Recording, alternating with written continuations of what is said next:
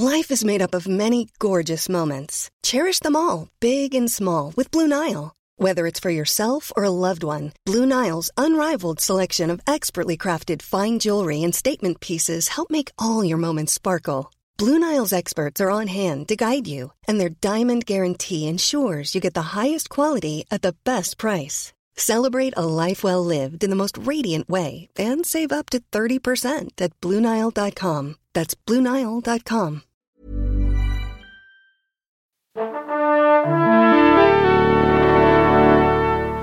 Bonjour. C'est moi Orson Welles. J'aime pas trop les voleurs et les fils de pute.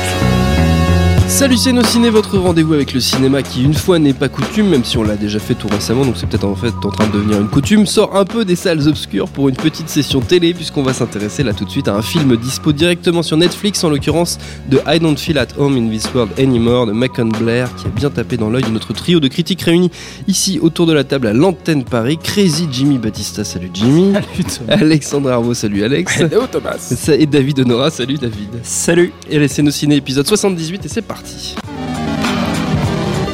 Monde de merde. Pourquoi il a dit ça? C'est ce que je veux savoir. I Don't Feel at Home in This World Anymore, une fois passé de la longueur insensée de son titre, nous raconte essentiellement les aventures de Ruth, jouée par Mélanie Lindsay, qu'on avait découvert il y a des années de ça dans la série Mon oncle Charlie. Ruth, donc, qui joue de malchance avec un boulot un peu pourrave, un sens de la loose consommé et surtout un cambriolage qui lui tombe sur le coin de la gueule. Elle décide alors de prendre la vie par le fond du slip et de retrouver les salopards qui lui ont piqué ses affaires, embarquant au passage dans cette quête son voisin Tony alias Elijah Wood. Uh, Is there anything I can do? Open sesame. Gotcha. Police! Your son broke into my house. I have no idea where he is. Derrière la caméra, on l'a dit, c'est Macon Blair qu'on avait découvert et aimé comme comédien chez son ami Jeremy Saunier dans Blue Ruin et Green Room. On avait d'ailleurs consacré un extra à ce dernier film. Qu'est-ce que ça vaut donc ce I Don't Feel at Home in This World Anymore? J'espère ne plus avoir à prononcer ce titre d'ici la fin de ce podcast, messieurs. Euh, David, tiens, toi tu es celui qui a le moins aimé, je crois, Ah bah, euh, autour on, de on- cette on table. commence par moi. Bah oui, pourquoi pas. Euh, tu veux pas commencer? si, Tu si, veux si, pas si, allons-y. Euh, oui, j'ai, je, je, je- j'ai, j'ai pas trop aimé. Ah, oh. Euh, et, et pour moi, c'est, c'est, c'est, un, c'est, un, c'est un film. euh, je sais pas si je vais commencer par ça, mais qui est, qui est, qui est symptomatique d'une, forme de, de Netflixisation des esprits. parce que, parce qu'en fait, Le euh, mec, le mec jette des pavés dans la mare. en fait, quand- bras. quand, quand on est utilisateur de, de- de Netflix, on- on y, il y a une sorte de, de, syndrome un peu, un peu bizarre qui arrive au bout d'un moment, c'est qu'on on- on commence à regarder un film ou une série, puis un deuxième, puis un troisième. En fait, petit à petit, on rentre dans, dans un, dans, un, dans un prisme où on regarde de plus en plus la même chose. Alors moi, j'ai j'ai- euh, regardé il y a quelques temps... euh, euh, Boys, non, Boys, Boys and, the, and the Wood, et, puis, puis euh, It Happened One Night, euh, machin, et je, suis rentré dans le prisme des films afro, donc je- je- je- j'enchaînais que des, que, des, que, des, que, que des films avec que, que, des, que, des, que des acteurs et des réalisateurs euh, noirs, etc. Euh, et, euh, et, et, et on rentre dans un truc comme ça. J'ai commencé à regarder un, un documentaire sur le sport, une série documentaire sur le sport, et, euh, et le Netflix ne me proposait plus que euh, des, enfin des, des ersatz d'ersatz de, de, de documentaires sur le sport. Et j'ai l'impression d'être tombé avec ce film dont je- ne vais même pas tenter de dire le titre. Don't euh, euh, sur, sur, directement sur, sur, un, sur, un, sur un bout de chaîne euh, qui est dans, dans, dans, dans, un, dans un genre euh, ben, plutôt, plutôt, euh, plutôt, pas forcément noble, mais intéressant, qui est, je dirais, l'aboutissement moderne du film noir. C'est une, une évolution un peu spécifique du polar, où l'idée, c'est de, c'est d'avoir à la fois une, une histoire de crime qui, là, en, en- en l'occurrence, est, est- est mise en scène de manière assez, assez violente et gore, et en même temps euh, d'avoir une approche euh, très réaliste et terre à terre des personnages, c'est-à-dire qu'on a euh, enfin, je, je sais pas pour le grand, pour le grand public, un, un de ceux qui a mieux fait ça, c'est Tarantino avec Reservoir Dogs ou Pulp Fiction. C'est de montrer le quotidien des, des, des, des, des- des malfrats ou de ceux qui mouillent avec le crime.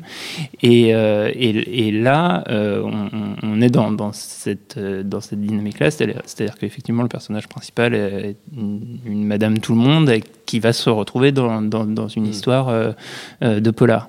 Et qui, en gros, mm, à cause de l'incompétence notoire de, de la police, va essayer de se, de se démerder débrouiller toute seule. toute seule et, et d'être Enfin, avec son voisin. euh, avec son voisin, euh, voilà.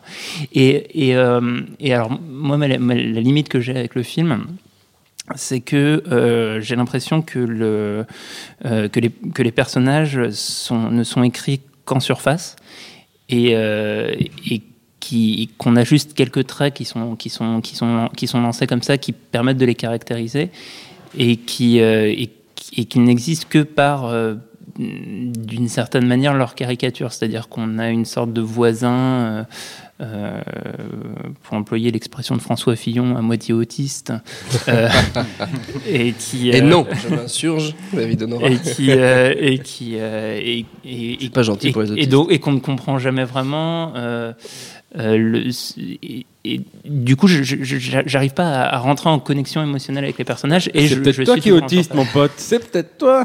Pardon, pour les autistes. voilà Gros moment de jeune.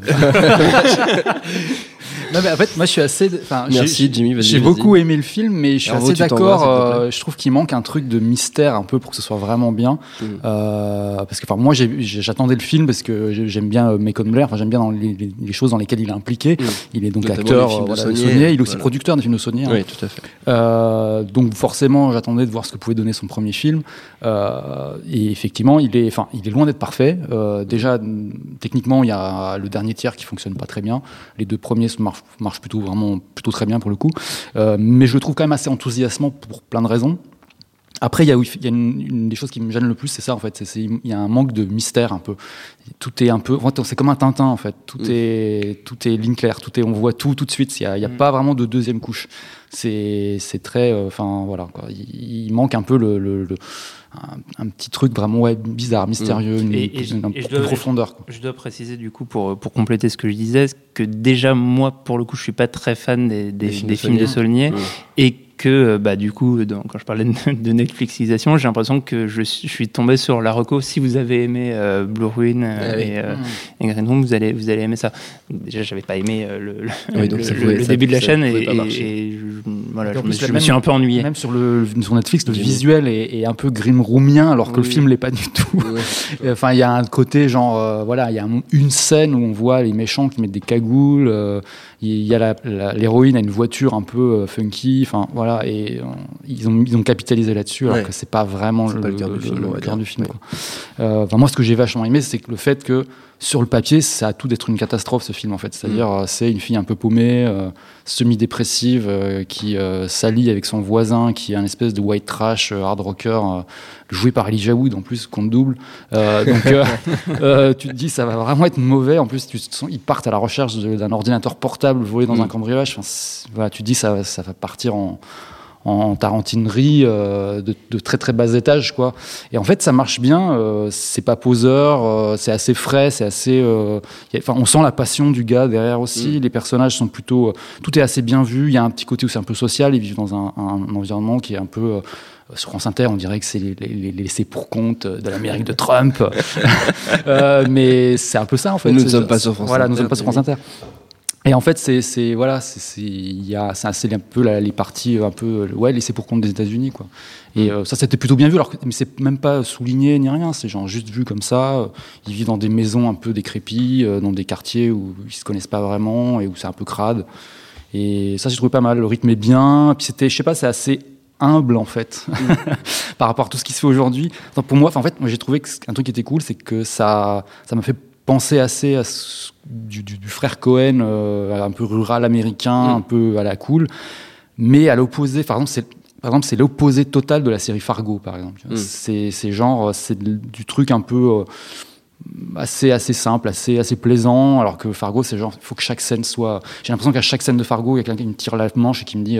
Regarde comme je suis, euh, comme je suis malin, comme j'écris un, un Ah truc oui, un du- peu. et du coup, t'aimes pas Fargo, toi? Euh, je parle de Fargo la série en fait. hein. Mm. Je parle La pas série du film. Fargo. Ouais, ouais, Ah. ouais. Je- la première saison, je la déteste. Il y a rien que je déteste plus au monde que la première saison de Fargo, je crois. La deuxième saison, je la trouve un peu mieux, mais, mais en la revoyant, je trouve que ça aussi euh, abominable. quoi. On l'avait âprement défendu pour ton Ouais, match dans ouais, cette, émission. si j'étais- venu, euh, si j'étais venu à l'époque de la sortie du 2, je- j'aurais défendu ça à fond. Si. Je l'ai revu depuis, je trouve ça, je vois toutes les ficelles derrière, ça m'énerve en fait. J'ai l'impression vraiment que comment il s'appelle le showrunner Noah, je sais Euh, je Ouais. J'ai l'impression qu'il est toujours en train de me taper sur l'épaule, me dire regarde, regarde ce que j'ai fait. Et, euh, genre regarde comment c'est malin, regarde comment c'est roublard et tout. Ça m'énerve un peu quoi. Et donc là justement, il y a l'absence de tout ça, donc mais forcément, bah, au détriment de, bah, il y a plus trop de mystère, il y a plus trop de, Ouais. il y a un truc un peu plat, mais il y a quand même beaucoup de choses euh, à en retirer. Enfin, moi je reste, enfin, c'est un film que je recommanderais vraiment, Ouais. même si je l'ai pas aimé à 100%. euh, c'est un film que je recommanderais pas mal. Quoi. Et puis il y, a- il y a David Yo de Jesus Lizard. Ouais, il y a deux, il y a euh, deux acteurs euh, vraiment que j'ai trouvé très bien. Alors, il y a Christine Wood, euh, Ouais. qui est pas très connue du tout, qui joue dans des séries. Mhm. Elle joue la mère euh, du- du- d'un des, un des méchants. Euh, euh, Il y a sa mère qui est une espèce de nana friquée paumée qui, qui passe son temps à boire de l'alcool dans une grande maison, que j'ai trouvé super bien. euh, et, et puis ouais, David Yo, qui est le chanteur de De Lizard, qui joue le, ouais. le, le- le leader des, des, des, des- des malfrats, quoi, qui, est, qui a un super groupe des années 90. euh, qui- Lizard, oui, tout à fait. Ouais, ouais. Pas le groupe de c'est ça je veux dire. et, euh, et, et qui fait du cinéma depuis un petit moment, ouais, Oui. mais euh, qui c'est son premier, je crois que c'est son premier rôle vraiment un peu, euh, un, Un peu étoffé, en- ouais. en- ouais. Mm.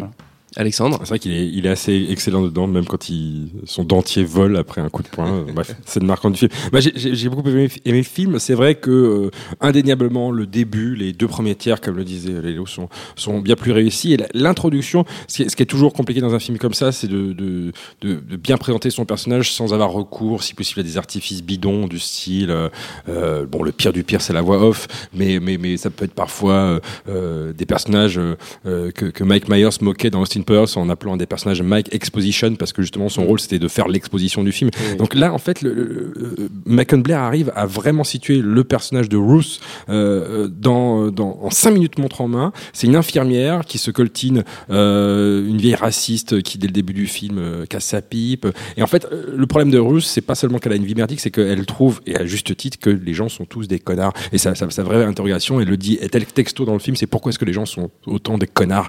Et, et de manière assez euh, délicate, le film nous montre effectivement en, en cinq minutes au début qu'elle est entourée de têtes de cons. Euh, Macon Blair s'offre d'ailleurs un, un très beau petit rôle le temps d'une apparition dans un bar où euh, on a l'impression que ça va être un mec cool. Gros con de... On a l'impression que c'est un mec cool qui va faire la, la discussion et en fait il lui spoil juste comme un gros connard le, le, le pavé euh, d'Heroic Fantasy qu'il est en train de lire. Et donc vraiment, pour moi j'ai trouvé vraiment l'exposition assez admirable. J'ai trouvé qu'Elijah Wood... Euh, qui je trouve fait une carrière assez cool. Il y a pas longtemps, il était dans une autre série, enfin pas dans une pas dans un film du coup, une série Netflix qui était Dirk Gently, euh, adapté de Holistic Douglas Adams, euh. voilà, qui était qui était où il avait pareil un rôle assez euh, assez euh, assez foufou et euh, on sent que il est un peu pas en freestyle au sens euh, Il a fait une péjoratif série du très terme. bizarre avec un chien aussi. Oui, euh, Wilfred, Wilfred, ouais, euh, ça, adapté ouais. d'une série australienne. Et, donc voilà, on sent qu'il est vraiment de plus en plus. malaise. Ouais, il est très décontracté avec euh, avec, sa ses carrière. rôles- avec sa carrière.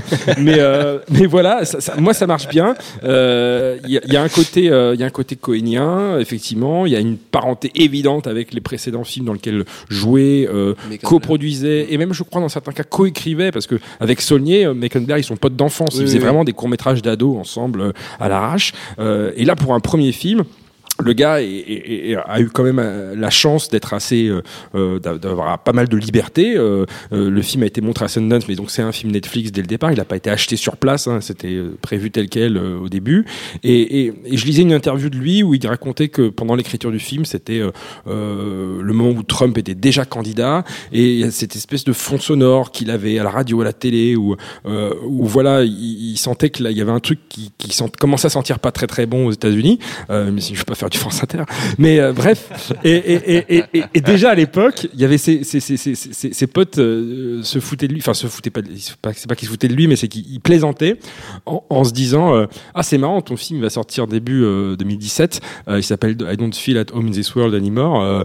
Ce serait quand même con que Trump passe, ce serait hyper hyper bien trouvé. Et ils en ils en rigolaient ensemble parce qu'il le dit lui-même, il vivait dans sa petite bulle de progressistes démocrates où c'était inconcevable pour eux que Trump arrive à la Maison Blanche. Et le film pour la pour la petite histoire, et a été diffusé pour la première fois au monde en projo à Sundance la veille de la cérémonie d'investiture de Trump, euh, ce qui n'était pas forcément un, un créneau euh, rêvé en termes d'ambiance, etc. Et au final, ça a, ça a cartonné. Les gens ont été hyper réceptifs. Et, et- et moi, je, je- je les comprends assez. C'est vrai que c'est un film qui est assez jubilatoire, mine de rien. Il est, il est beaucoup plus drôle et déconnant, euh, ne- même dans la violence, euh, qui est parfois euh, extrêmement graphique, mais euh, limite cartoonesque. Euh, donc euh, très Cohen, euh, Sam Raimi, voire Peter Jackson, plus que, je sais pas moi, euh, des, des, des, des- des films beaucoup plus premier degré, genre les. Oui, plus que Mel Gibson, clairement. Euh, donc non, c'est un film qui, qui, qui, voilà, qui est assez euh, assez plaisant euh, euh, au premier degré. La fin, effectivement, euh, euh, je sais pas si on peut, on va pas spoiler la fin, mais bon, elle a, elle, a, elle a- elle a causé débat, voilà, parce que on, on dira pas si c'est un happy end ou un non happy end, mais disons qu'il a, il a fait un choix et certaines personnes auraient préféré que ce soit l'autre. Euh, mais euh, moi, ça me va. Euh, Super. super. Ah, si t'es content, on est Bah, content. si j'ai content, ça va. Et du coup, bah, j'ai pas mis ma petite étoile sur Netflix, mais dès que j'arrive, je vais mettre, je vais mettre mon petit 4 étoiles. je vais mettre mon petit 4 étoiles. Comme ça. L'air. être enfermé dans une boucle mécanique. Et je serai, euh, je serai embouclé. Mais pour revenir à ce que dit David, il a tout à fait raison. Euh, Dès que tu regardes deux films du même genre, euh, moi c'est pareil. J'ai eu euh, toutes les, toutes les, tous les films de Black Spotation après avoir. Bref, voilà. Oui, et d'a- et d'ailleurs, je, suis- je je suis traumatisé parce que j'ai fait- un lapsus au début de l'émission en, dis- Oui. en disant, euh, euh, en confondant It Happened One Night avec In the Heat of the Night. dont je voulais Ah oui, parler. d'accord. Ce qui n'a absolument rien à voir. Mais les deux sont sur Netflix et les deux sont très bien. Voilà. Ok. C'est précision importante, effectivement. Non, mais personne Ça ne pourra te reprocher. Non, mais comme ça, je me ferai pas insulter dans les Voilà, commentaires. c'est ça. Enfin, sauf au début, les gens qui auront écouté que le début de l'émission t'insulteront peut-être et s'excuseront d'ici la fin du podcast. Qui sait Euh, Pour terminer, on va prendre comme d'habitude le temps pour quelques recommandations. Bon, l'univers de Macon Blair est assez restreint. On en a déjà d'ailleurs pas mal parlé. Donc vous êtes libre d'aller euh, où bon vous semble. Alexandre? Euh, alors, euh, une double recommandation vite fait, euh, et c'est que dispo sur Netflix, donc ça reste dans le thème. Euh, on en parlait tout à l'heure avant d'en faire l'enregistrement. Il y a un point commun entre ce film-là euh, de Macon Blair et un autre film indé américain qui a fait parler de lui en festival, qui vient aussi de dé- débarquer sur Netflix, qui est Swiss Army Man Oui. avec Daniel Radcliffe. Le point commun de ces deux films-là, c'est qu'ils ont le même directeur de la photo, un certain Larkin Seipel, euh, qui euh, voilà n'est pas aveugle. Euh, il, il a fait un très beau boulot. C'est mieux, hein. Ce métier, c'est plus- mais non, mais il y a un vrai travail. Il y a un vrai travail sur le sur sur, sur, sur le cadrage, sur, sur le, la- le choix des lentilles en fonction des des, des, des, des scènes, que ce soit des, soit les méchants. Enfin, les méchants sont pas filmés de la même façon que les gentils. Bref, Mm. c'est assez cool. Donc, Swiss Army Man au passage complètement délirant, film absurde avec un, un, un cadavre pétomane. J'adore. Euh, et, et- mais, le, mais mais le vrai film. C'est une catégorie assez restreinte. Un ouais. film absurde avec un cadavre de sur Netflix, euh, ça va être La une catégorie. Joué, Oui, par Daniel Radcliffe et avec, euh, Paul Da- avec Paul Dano, donc il joue le, hein, voilà, le Robinson Crusoe et Bis qui trouve ce corps. Il y a la, la scène d'intro du film, je m'en lasse pas, c'est quand même euh, le gars qui utilise le corps euh, émanant des, flics- dont, dont, dont, dont, dont le- dont des, des flatulences émanent. Il s'en sert comme un jet ski pour sortir de son île, avec propulsé par les, les pecs qui sortent du cul. Enfin bon, formidable. Vous verrez, le- Tu peux pas vendre c'est un de- film c'est- mieux que ça. Non, Tu veux pas surtout c'est dommage que le, le podcast ne, ne retranscrit pas le- l'étincelle enfantine dans les yeux d'Alexandre Bravo quand il décrit ça. On mettra une photo sur touchant. Instagram. C'est assez Mais- mis un touchant. pouce en l'air. euh, J'ai mis un pouce en l'air aussi Ça, pour bien. Non, l'autre film dont je voulais parler, mais qui Ouais. a pour le coup, euh, là, là, il y a un, un- bon, en même temps le rapport est pareil, c'est juste une personne, c'est un degré de séparation. Mais euh, Elijah Wood, on parlait de sa carrière qui, qui avait pris un tour un petit peu euh, euh, yolo depuis quelques années. Il a joué dans un film euh, que j'aime pas mal, qui s'appelle Grand Piano, et c'est un peu euh, un, un speed des, un speed de palmesque. Euh, le pitch du film, c'est euh, il joue le rôle d'un pianiste de renom. Euh, il fait un concert, il est sur scène, et là il y a John Cusack qui joue le rôle d'un sniper et qui le vise et il lui parle dans une oreillette et s'il fait une fausse note, euh, il le bute. Et non mais c'est un, un vrai drama, enfin un, vrai un vrai thriller de palmesque qui est très cool. C'est comme réalisé- pitch. Ah mais vous m'emmerdez. C'est- écrit. Alors là, je l'apprends, je l'apprends direct sous vos yeux, hein, euh, avec IMDb que ça a été écrit par Damien Chazelle, donc le mec de La La Land. Je ne le savais pas, mais c'est réalisé par un espagnol qui s'appelle Eugenio Mirra. Et, euh, et donc voilà, non, c'est un film, c'est une soude de palmerie, mais euh, qui est quand même assez drôle. Et voilà. Euh, je vous laisse parce que j'en peux plus. Je veux que tu enregistres le commentaire DVD de ce film. Ce serait vraiment bien. Jimmy Euh, ouais, alors moi, j'en ai déjà parlé, je crois, dans l'extra de Green Room, peut-être, je sais plus, euh, mais comme si j'ai vu que c'est une tradition un peu de revenir souvent sur les Ouais. mêmes films dans les, dans les, De les dans redire recos. assez souvent, ouais. Euh, je vais reparler feignasses. histoire de bien appuyer. Euh, c'était River's Edge de. Tim Hunter, euh, Ouais. qui est sorti en 86. En fait, c'était un peu la référence de, de Sony sur Green Room, Mm. et je l'ai ressenti aussi vachement sur celui-là. Ce, celui qu'on appellera ce film. Voilà, pour éviter de redire le titre. Et euh, donc voilà, en fait, c'est un film qui est assez proche. C'est, c'est toujours dans un milieu euh, rural américain un peu décrépit. Ça, se passe au milieu des années 80.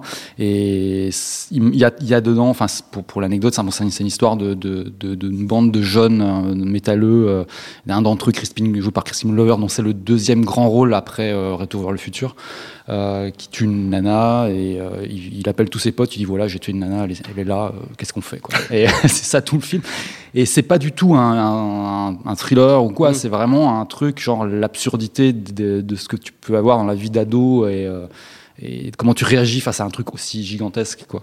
Et euh, c'est un film qui est assez, enfin je l'ai revu là pour le coup il y a peut-être une semaine ou deux, c'est assez euh, malaise quoi. C'est vraiment, euh, enfin c'est pas un film que je- qui, qui serait, qui pour le coup serait facilement montrable. À des ados, euh, enfin des jeunes de 10 ans par exemple, parce qu'il n'y a pas de morale, il n'y a pas de- d'explication, c'est très cru et la fin est ouverte, c'est vraiment... euh, regardez, ils sont complètement cons. c'est assez dur. Enfin, c'est- et puis bon, voilà, et c'est assez proche de ça. Il, voilà, il manque un peu le, ce qui, ce qui manque un peu dans ce film-là, c'est-à-dire il y a vachement de mystère, pour le coup, il y a Mm. beaucoup de choses non dites, Ouais. et il y a plein de choses qui ressemblent, outre, fait, outre, outre le décor et l'ambiance générale. Et euh, il y a euh, par exemple le fait que le personnage de Dennis, Hopper dans River's Edge est assez proche de celui de Davidio dans le film euh, en l'occurrence. Et euh, voilà quoi. Après bah, c'est un, un film qui, est- assez culte aux USA parce qu'il y a une très bonne BO. Mm. Et euh, c'est aussi le premier rôle de Keanu Reeves, enfin le premier vrai rôle de Keanu Reeves parce qu'avant il a fait des courts métrages, des trucs télé, des choses comme ça, mais c'est son premier vrai rôle de cinéma. Et euh, voilà quoi. On peut le remercier pour ça. Voilà. Surtout de nous avoir offert Keanu Reeves. Euh, David. Euh, bah, moi, je vais faire une, euh, une reco Netflix et une Mhm. reco pour, Fran- pour François Fillon, pour le coup. C'est un, documentaire qui s'appelle, euh, qui est dispo sur Netflix et qui s'appelle Asperger, Asperger's Are Us. Euh, le titre est très, très difficile à prononcer. Et qui, qui raconte en fait une petite troupe de, de quatre, quatre, quatre jeunes hommes qui, qui ont le syndrome d'Asperger et qui veulent monter un spectacle humoristique. Et, euh, et donc on voit leur préparation, la manière dont ils essayent de, de collaborer ensemble et de et d'écrire leurs leur vannes et leurs et ce con d'Alexandre Arnaud qui rigole, mais c'est terrible. Super offensive. Euh, c'est clair. vraiment, là, Et, on- euh, là, tu, un déluge de commentaires Et haineux sur Internet. et sera c'est- mérité, Alexandre. Non, non, et en plus, je sais pas pourquoi il rigole. Parce qu'il est idiot. Il y a, J'essaie il y d'imaginer a absolument. non, mais j'ai très envie de le voir. Je, non, je suis promis. Tais-toi, tais-toi. Fini, David. Vrai, France Inter nous engagera jamais. hein. C'est foutu, quoi. C'est mon double maléfique. Oh mon dieu. Il en rajoute une couche. Et justement, on, peut, on David. peut voir euh, une, une partie du spectacle à la fin, et, euh, et c'est euh, c'est juste, enfin, il y a absolument pas du tout de pathos ou quoi que ce soit. C'est euh, assez drôle. Et il y a- enfin, en fait, ils ont une manière de, de, de déconstruire l'humour et les vannes qui est qui est fascinante, quoi. Et du coup, le le, le, le do- le documentaire. Il y a, en fait, ils ont, ils ont des, enfin, ch- chaque- chacun des, des, des personnages ont une, euh, comment dire, une, une aisance. avec la- Non, a- putain, arrive, c'est arrive, insupportable. arrive plus ou moins, Je suis désolé, arrive David. plus ou moins bien à, à communiquer et, euh, et- C'est lui qui rigole tout seul. Et, euh, et, du, et du coup, non, mais en fait, et, euh, et en fait ils ont une, une, une clairvoyance euh, sur, euh, sur, leur, sur leurs conditions. Et en fait, en fait, ils se vannent entre en disant nous, les, les aspis, etc. Et, euh, et c'est euh, bah, passionnant, ça, ça, ça montre, enfin, ça permet surtout de, de, de, de voir que, que justement, euh, à cause des, des, à cause des gens comme Alexandre Herveau et des conneries que- comme ce que dit François Fillon, en fait, les gens ne savent pas ce que c'est Ce l'autisme, l'autisme, ce qui est- un truc qui est, qui est extrêmement complexe, extrêmement divers, qui renferme plein de, variations différentes. différentes, Et, euh, le, le film est plutôt assez beau et assez, euh, assez sympa à regarder. Très bien. Voilà. C'est noté. Donc c'est euh, Asperger's. Asper- Asperger's euh, c'est sur Netflix comme les. c'est les aspiracteurs. mais On va mais finir telle meilleure on va, on va- on va- on va essayer de clore, c'était- de clore cette émission. C'est donc sur Netflix comme les I Don't Feel at Home in This World Anymore dont on parlait. Notre temps est écoulé. Merci à tous les trois, sauf à Alexandre Arvo. Merci à Jules à la technique. Merci à l'antenne Paris pour l'accueil. Rendez-vous sur notre site nosciné.com pour retrouver toutes nos émissions. Et on vous dit à très vite. Salut, c'est Mehdi Maizy. Retrouvez nos fun tous les vendredis, le podcast qui donne de l'amour à Kanye West, Michel Berger et Kalash Criminel. Uniquement dans nos fun.